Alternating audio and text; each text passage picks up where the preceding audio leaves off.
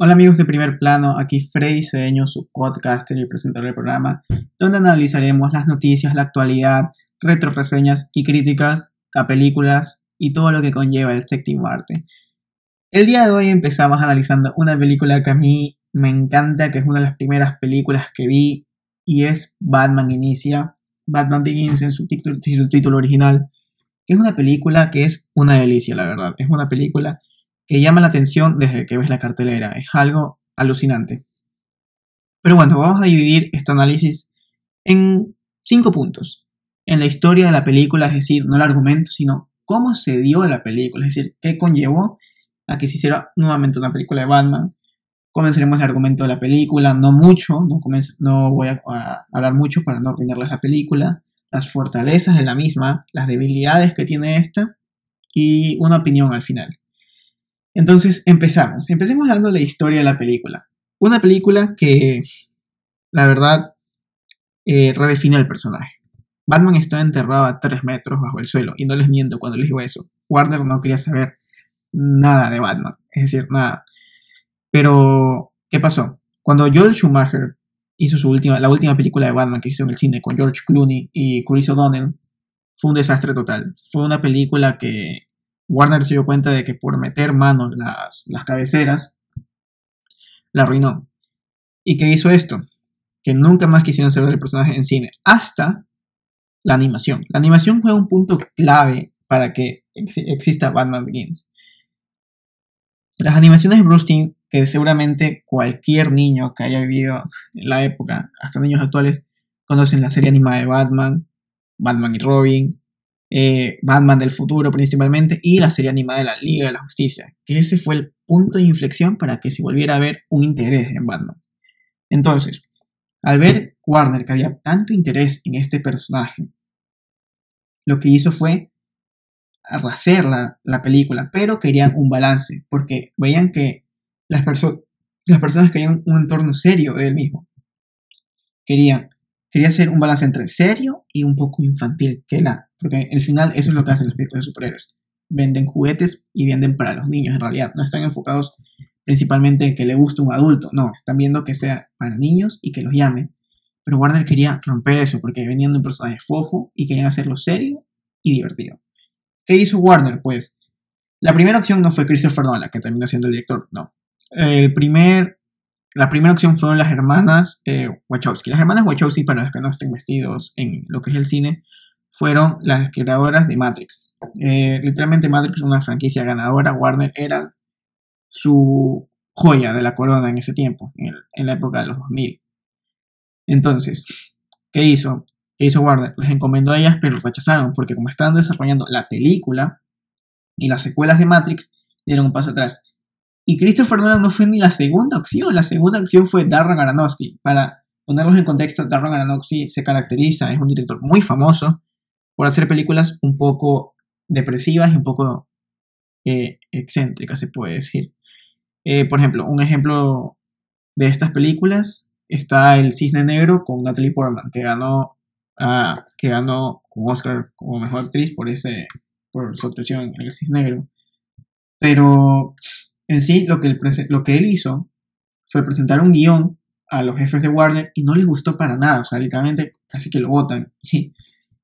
han revelado el guion como hubiera sido, y la verdad que podemos analizarlo en un siguiente programa, pero es muy depresivo. Y la verdad, eso no hubiera llamado la atención de niños porque toman un tema delicado como las drogas infantiles, el abuso y la pedofilia.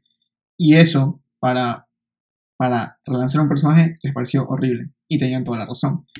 ¿Qué hicieron? Empezaron a hacer audiciones, pero para todos los directores. Y se presentó Christopher Nolan y presentó un proyecto. Christopher Nolan, un hombre en esa época de 35 años, no tenía mucho recorrido en el cine como ahora, con Inception, Memento o Dunkirk, que eran, o Interstellar mismo, que eran películas que son ahora de renombre.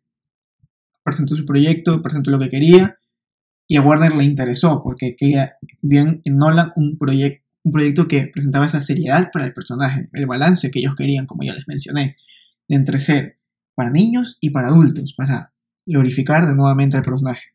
Entonces, ¿qué pasó? Nolan accedió y empezó a reunir a todo, a todo su, su escuadrón de camarógrafos, de cineastas, de escritores, todo. Pero ¿qué hizo? El primer día que los reunió, lo impensable. Los reunió en una sala para hacerlos ver una película, como si fuera el primer día un día libre. ¿Qué películas hizo ver? Blade Runner, de 1982, con, de Ridley Scott, con Harrison Ford. Cuando terminó la película, lo que se paró enfrente de todos y les dijo, quiero eh, eh, este tono para Batman, quiero este tono. Entonces, iniciaron las grabaciones y empezaron a ver los casts, empezaron a hacer las audiciones para los personajes. Pasó para el protagonista, vamos iniciando de mayor a menor, está el protagonista, está, está Batman.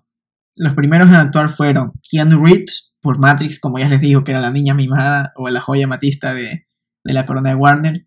Se presentó Marilyn Manson, o sea, el actor que menos puedes pensar y el cantante que menos puedes pensar para Batman.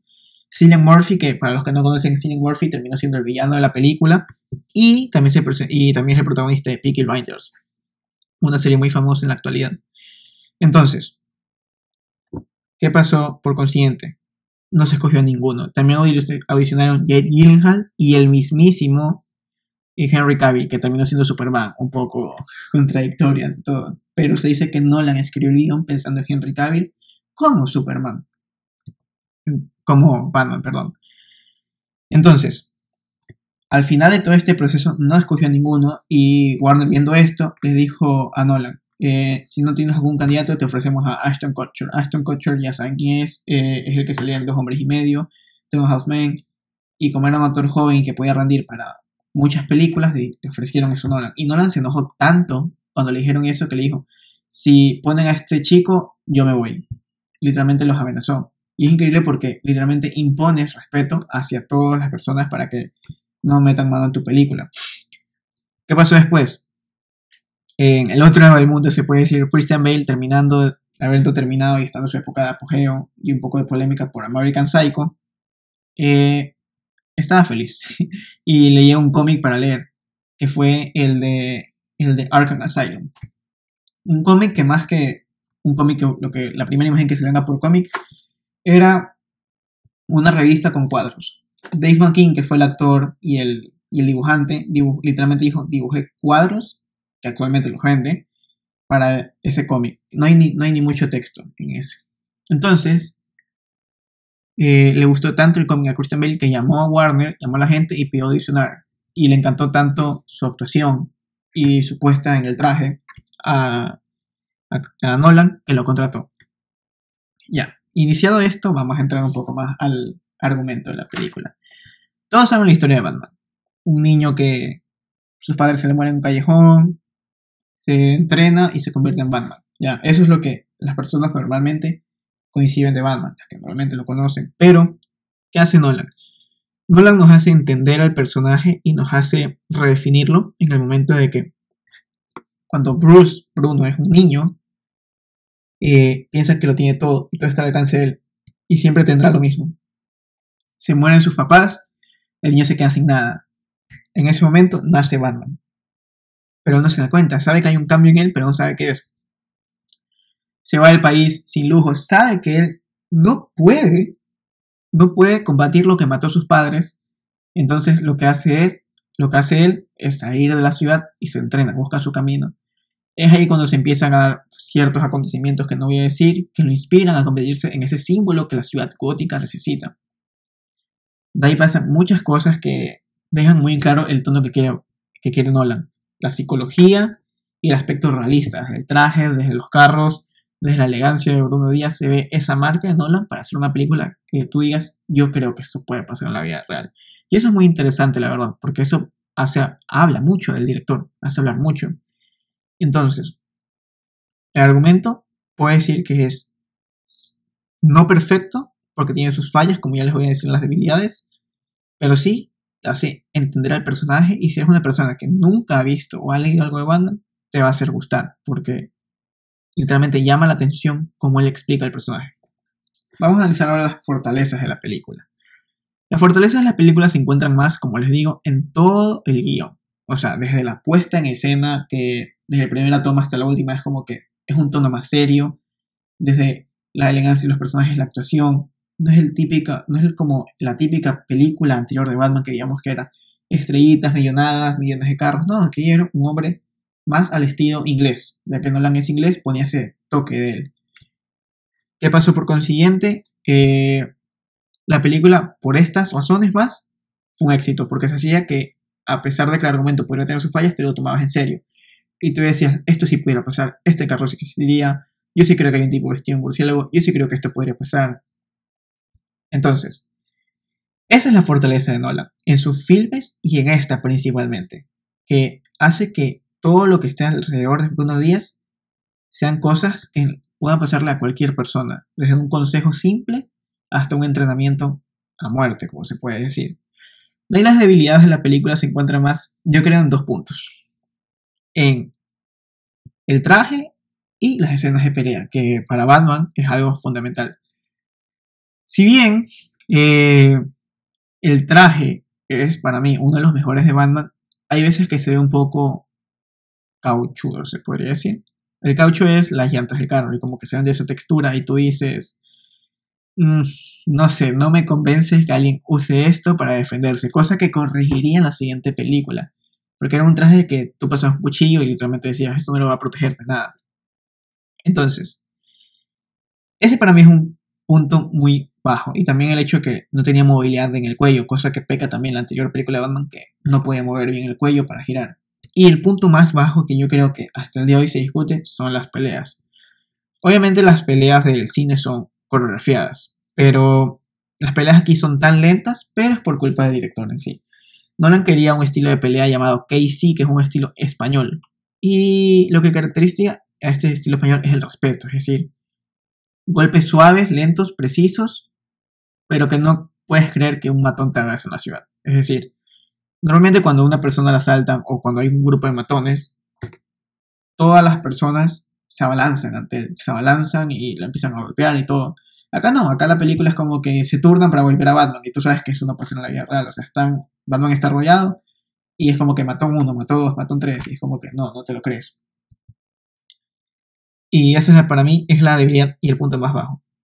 De ahí en opinión general, la película es muy buena es una joya en la corona de Warner. Es increíble. Obviamente, con sus fallas y eso, pero para reinventar un personaje que, como les decía al inicio, estaba enterrado 3 metros bajo el suelo, lo redefine de una manera increíble y hace que las personas se vuelvan a interesar en él. Y eso lo ha dicho el mismo Warner. Warner dice, creen que si Christopher Nolan no hubieran podido alcanzar el éxito que tiene actualmente con Batman. Batman literalmente mantiene a la empresa Warner vigente. O sea, es algo increíble. Y todo eso se le ven a Nolan. Y podrá no ser la mejor película de la trilogía, pero sí es la película que abrió el camino y empezó a decir y a hacer dudar a la gente, decir, el género superhéroes da para más. No solamente para entretener a niños, sino también para llamar la atención de los adultos. Y una reflexión en sí que siempre preguntan, ¿por qué no hay más películas como, como Batman Inicia y la trilogía entera? Y voy a tomar las palabras de una, de una persona que una vez escuché una opinión. No hay dos Christopher Nolan. No hay dos directores actuales y no hay esa libertad actualmente que se le daba al director antes. No hay, ahora todo el estudio mete mano, dicen que esta escena no va y también eso, eso peca un poco Warner. Cosa que también a veces está bien, porque a veces el director un poco, actualmente son un poco excéntricos. Y está bien que la mano de, de la empresa los regule y el de acá fue un rayo que no cae dos veces. Así yo podría definir a la película de Christopher Nolan. De ahí en curiosidades que les podemos decir de la película está el cambio físico de Christian Bale. Christian Bale bajó a 55 kilos un año antes de grabaciones por su película Maquinista y tuvo que subir súper rápido a 99 kilos para ajustarse al peso. Tanto así que cuando tomaron las medidas del traje, se lo voy a poner, no entraba ya y literalmente Nolan le tuvo que decir a Bale, ya, no subas de peso, no subas, no subas músculo, que ya no entras en el traje. De ahí está la lucha en el hielo. Eh, Nelson, Neeson, perdón, que es el, el, actor que hace a Gould, declaró que cuando grabaron una escena, que es una pelea en el hielo, grabaron la pelea y un día después volvieron al lago y no había nada. Es decir, si grababan un día después, hubieran muerto los actores. Cillian Murphy, Cillian Murphy, que es el actor, el segundo villano, se puede decir, audicionó por el papel de Batman, pero lo votaron, no voy a decir que lo votaron, pero no encajaba muy bien con la descripción que quería Nolan, pero su mirada, especialmente sus ojos, llamaban tanto la atención que Nolan le dijo, quiero que te quedes por el papel del villano secundario, y él aceptó. De ahí también están los sacrificios que tuvo que hacer Christian Bale. Christian Bale decía que usar el casco de Batman le hacía doler, apretaba tanto que le hacía doler tanto la cabeza y que era tan pesado que no podía concentrarse a veces las escenas. Pero él dice que fue un sacrificio, pero quería dar un buen show, se puede decir. De ahí está el caso del Batimóvil. Para el Batimóvil y en su época de apogeo en el CGI, que son los efectos especiales, Warner le ofreció todo a Nolan. Le ofreció todo lo que pudiera poner. Pero él pidió literalmente lo más realista posible y mandó a construir un carro. Literalmente mandó a construir un carro, contrató ingenieros y mandó a construir en tres tamaños diferentes. Uno para que sea como para la promoción de la película y para escenas que en serio sean súper de cerca. Y los otros dos sean para escenas como de acción y explosión, que sean de velocidad, que sean controladas que sean de control remoto. Y ese es un punto a favor de la película para que sea un tono más realista. Y como punto final, Forbes, la famosa revista de economía, mandó a hacer para la promoción de la película un promedio de cuánto conllevaría ser Batman. Y sacó el punto de 3.5 millones costaría hacer con alta tecnología, batimóvil, traje y todo ser Batman un, precio que la verdad para combatir el crimen está muy elevado. Ahora, a ustedes díganme, ¿qué les pareció la película? ¿Qué película que les gustaría que hablara aquí en el podcast? Si les gustó, déjenme sus comentarios, qué más quisieran que comentara. Estamos abiertos a todos tipos de recomendaciones. Si les gustó, suscríbanse, en sus comentarios, su calificación y nos vemos más. Nos vemos en la próxima. Chao.